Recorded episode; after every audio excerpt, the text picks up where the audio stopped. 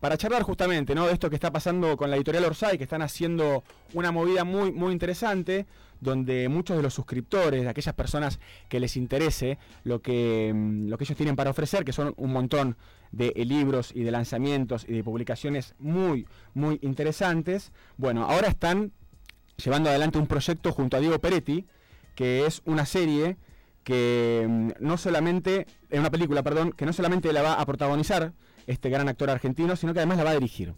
Y no es, no es poco, ¿no? Porque estamos hablando, bueno, de uno, de los actores argentinos referentes, de los más taquilleros.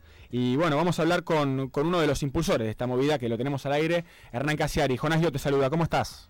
Hola, a ver si ahora sí, ¿no? Ahí me escuchas bien, ¿no? Se te escucha bárbaro. Perfectamente. ¿Cómo andas? ¿Todo bien? Bien, todo muy bien por acá. Me imagino estarán muy contentos, ¿no? Con toda esta movida que están armando, con esta producción que se viene. Eh, y están juntando mucha guita también, ¿o no? Sí, empezó hace muy poquito el financiamiento para nuestro cuarto proyecto audiovisual, que le pusimos así como nombre de entre casa el Peretti Project. y en los primeros nueve días ya estamos arriba de los 250 mil dólares, así que estamos muy contentos porque teniendo en cuenta que hay tiempo hasta el último día del año, vamos a venir muy bien con, la financiación. Bien, eh, además lo están haciendo con alguien, o sea, de, mucho renombre, imagino. ¿Cómo fue eh, contactarlo a Diego? ¿Se prendió así nomás al proyecto? ¿Le interesó? ¿Cómo fue toda esta, esta creación? Venimos trabajando desde hace bastantes años con, con Diego, en, sobre todo en lo que más nos interesa de esta película, que es el guion. Sí empezamos a trabajar en el guion en 2017, así que imagínate. Eh, son cinco años ya. Claro. Y, ahora está completo, terminado, y empezamos el proceso de, construcción, sobre todo el financiamiento, para poder rodar dentro de un año, más o menos. Nos estamos tomando todo con muchísima tranquilidad y trabajar con Diego es así de agradable, o sea, no hay ningún apuro, no estamos con ningún contrarreloj. Es lo divertido de este sistema de producción cinematográfica es que no hay jefes. Entonces, Perdón, ¿no hay hacer con toda tranquilidad. ¿No hay qué? No te escuché. No hay jefes. Ah, no hay jefes, claro, se maneja... Lo podemos hacer con, con toda tranquilidad. Claro, hay otro tipo de trato, imagino no hay una jerarquía así muy marcada y van a estar rodando, se va a estar filmando tanto en Argentina como en Bélgica, ¿puede ser? Sí, se va a hacer el 70% de la, del rodaje y de la de la producción en sí mismo va a ser en Bruselas. Bien. Eh, ¿La muerte de un comediante es el nombre? ¿Ya está, ya tiene nombre? el nombre de, ese es el nombre del proyecto, el nombre de la película, por lo menos en esta instancia podemos cambiarlo, pero suponemos que no. Y, es, un, es un proyecto que es una idea de Diego, y el guion es mío y de mi socio Kiri Basilis, y Diego, además de protagonizarla, la va a dirigir. Bien, qué bien, interesante. ¿Ya tiene más o menos una fecha de estreno o algo? ¿Ya se vislumbra algo? ¿O está todavía mucho No, justamente por, por tener un sistema de financiamiento muy laxo, eh, sabemos, por ejemplo, que vamos a rodar después que Diego ruede los simuladores de Damián Cifrón. Claro.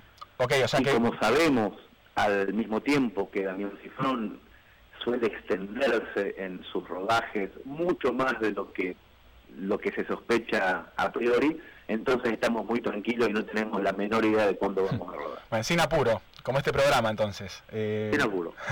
me gusta, me gusta cómo, cómo, lo están encarando, está muy bueno.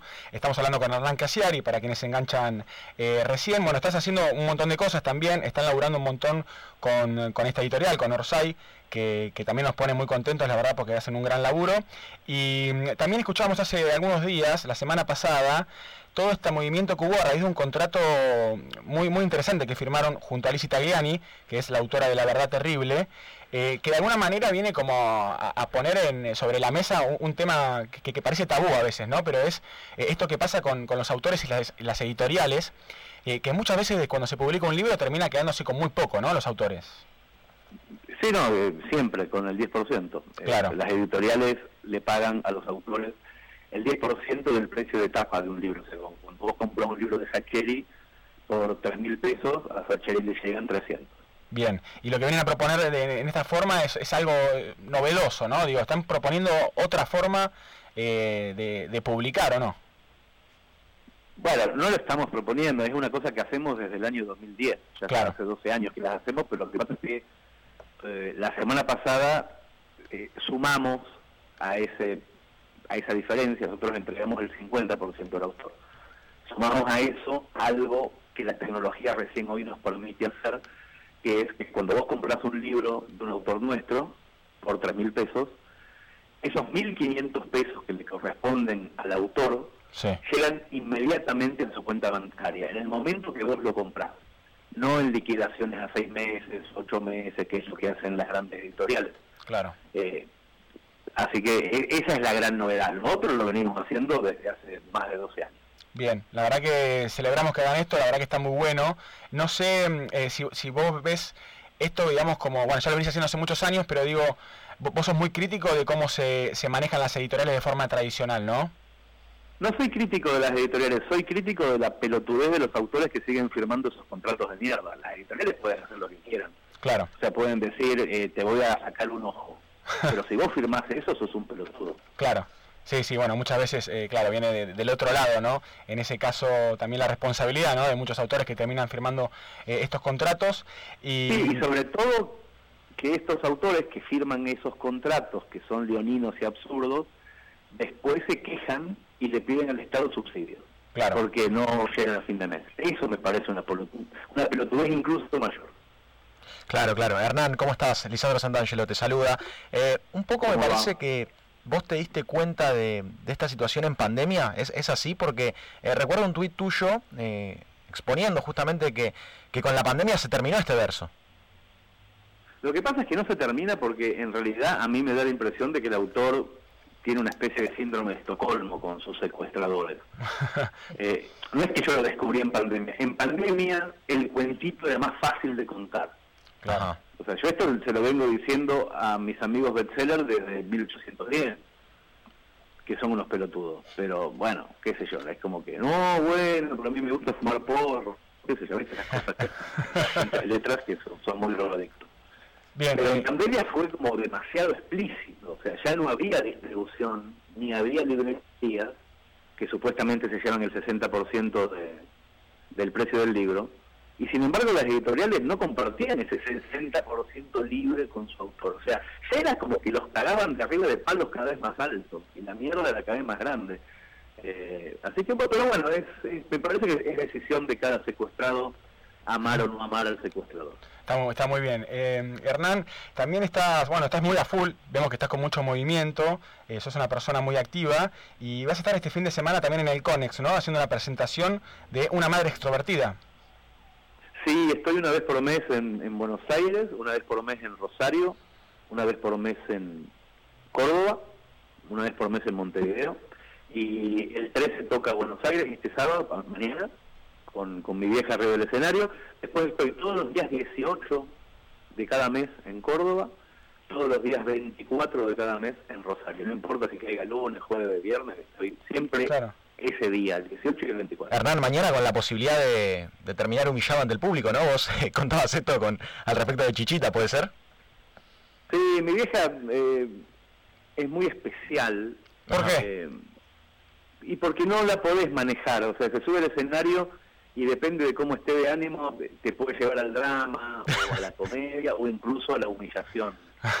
Eh, a mí me, divierte mucho mi vieja arriba del escenario, no tanto abajo, abajo del escenario en absoluto, pero arriba del escenario me, me, llevo bien con ella. Che, ¿y qué proponen en el show? ¿Cómo es la, dinámica?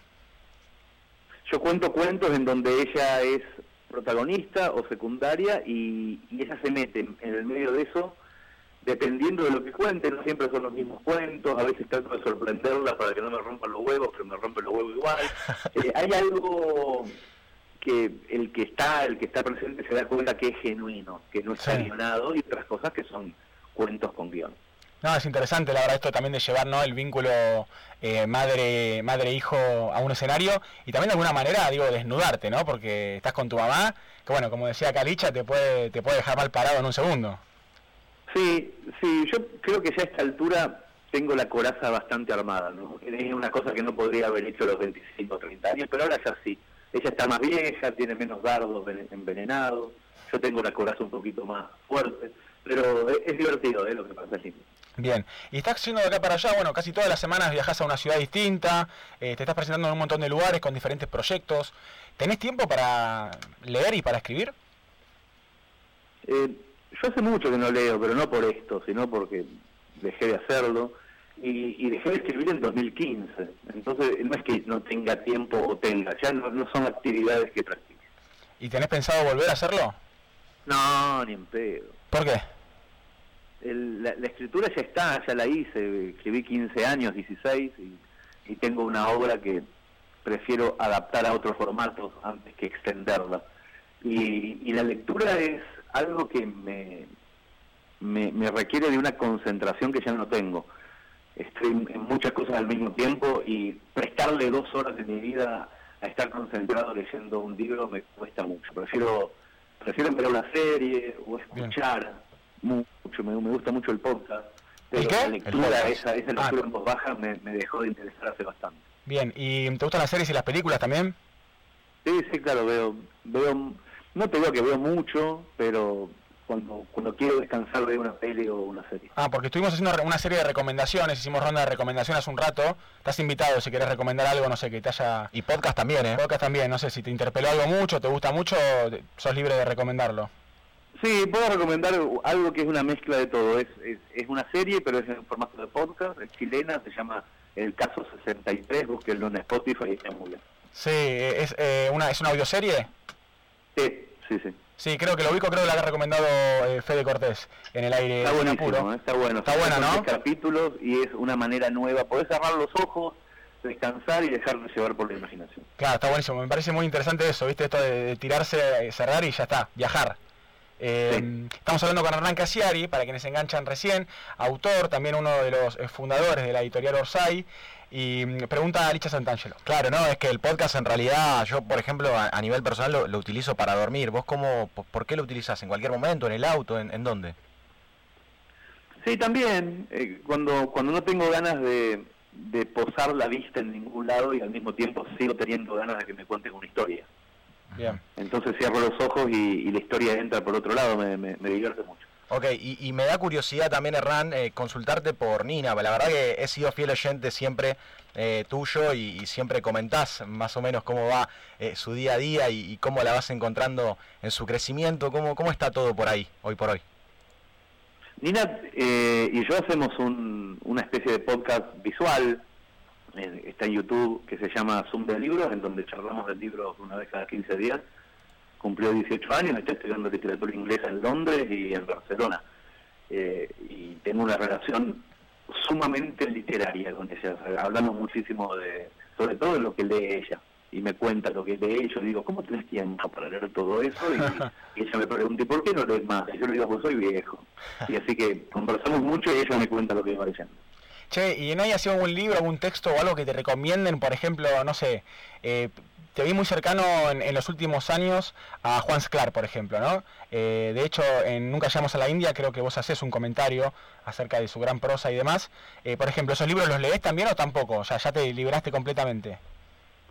Juan es, es, un autor que descubrimos en, la revista Orsay, cuando no había publicado nada, le publicamos un cuento y empezó su carrera ahí yo tengo la obligación de leer eh, autores inéditos porque nos nutrimos en la revista Rosay un 50% de autores célebres y un 50% de promesas que intentamos descubrir e intentamos que se hagan que se hagan muy conocidos. Y Juan fue uno de ellos. Y, cuando digo que no leo digo que no leo en formato ocio. Bien no me tiro a leer un libro no no te entiendo. Claudia Piñeiro por ejemplo que buena. Pero sí, sí que consumo muchísima literatura inédita eh, de personas que me mandan porque quieren empezar a publicar. Eso sí. Bien, ¿y vos también estás, vos formas parte también de lo que es el cuaderno azul? No, el cuaderno azul es el taller de escritura de Juan Esclar. Ok, ah, ya es independiente de él. Yo pensé que, vos también. Es que nosotros en nuestro espacio Orsay, en Serrano 1141, en el barrio de Palermo, tenemos un espacio enorme, y los domingos Cuaderno Azul ocurre en el espacio Orsay. Ah, bien, interesante. Bueno, también hay muchos, vos mencionabas así promesas. Acá tuvimos la oportunidad de hablar con Matías Fernández Bursaco, por ejemplo, también. Bueno, eh, también es, un autor que empezó a, dar sus primeros pasos en, la revista Rusay y que ahora, por suerte, es reconocido por todo el mundo como un grandísimo escritor. Sí, es impresionante. La, la verdad que una, una pluma con una potencia enorme, con un registro también que es muy interesante y sin tapujo, ¿no? Algo que hablábamos con él, esta forma también de abordar una literatura eh, sin eufemismo, ¿no? que acá nos gusta mucho en Sinapuro. Eh, por eso recomendamos. Y si nos querés recomendar alguna autora o algún autor que esté así también eh, de alguna forma emergiendo, al igual que lo hicieron Esclar y Bursaco, por ejemplo. Para mí Sofía Badía es una excelente escritora, es muy joven, es muy joven y, también ha sacado ya cosas en, en, la revista Orsay y está haciendo sus primeras eh, sus primeros pasos en las grandes editoriales también y recuerdo la de Sofía Badía. Sofía Badía, sí, también eh, que en 2009 hizo la, la, dramaturgia de Hijas, ¿no? Eh, claro. Aquí hizo una obra estrenada en el marco de la Bienal de Arte Joven. La verdad, Hernán, eh, quería preguntarte ya para ir cerrando una cosita eh, respecto a un último episodio, que creo que también te tuvo respondiéndole mucho a la prensa, pero querías, quería escuchar algo, si tenías algo para decir respecto a lo que pasó con el cuento Canelones, aquel famoso episodio de, de, aquel profesor que fue apartado por, por haber utilizado un cuento tuyo en clase para enseñar a los pibes, bueno, y después descubrieron que el cuento original tenía puteadas, tenía lo que se dice malas palabras, eh, de alguna forma. Eh, ¿qué, lectura haces ahora que pasó un poco el tiempo, que ya pasaron los meses? ¿Qué lectura haces de todo este episodio? Sí, pasó menos de un mes en realidad del asunto. El, profesor renunció a su cargo hace dos semanas y nosotros inmediatamente, después de lo que pasó, eh, abrimos un departamento dentro de Rosay que se llama Rosay Educación que lo pueden encontrar en educación.rosay.org, en donde estamos reclutando a todos los profesores de narrativa de nivel secundario de Argentina para que estas cosas no ocurran más, ya no por eh, incidencias del, Ministerio de Educación, sino para que entre nosotros, autores y profesores, podamos defendernos solos de, estas pelotudeces. Eh, hay más de 2.000 profesores que se inscribieron en nuestra base de datos y estamos empezando a hacer cosas muy divertidas. El 24 de agosto voy a anunciar en Carros de la Calle, en el programa de Andy, una de estas convocatorias que van a ser muy, pero muy alucinantes y que van a ocurrir durante el segundo semestre de este año 2022. Bien, bueno, vamos a estar atentos entonces al anuncio. La verdad, Hernán, un placer hablar con vos y te agradecemos por tu tiempo, por tu energía, bueno, y por haber estado y formado parte de Sinapuro. Un abrazo grande, nos vemos cuando quieran. Igualmente, viejo, un abrazo.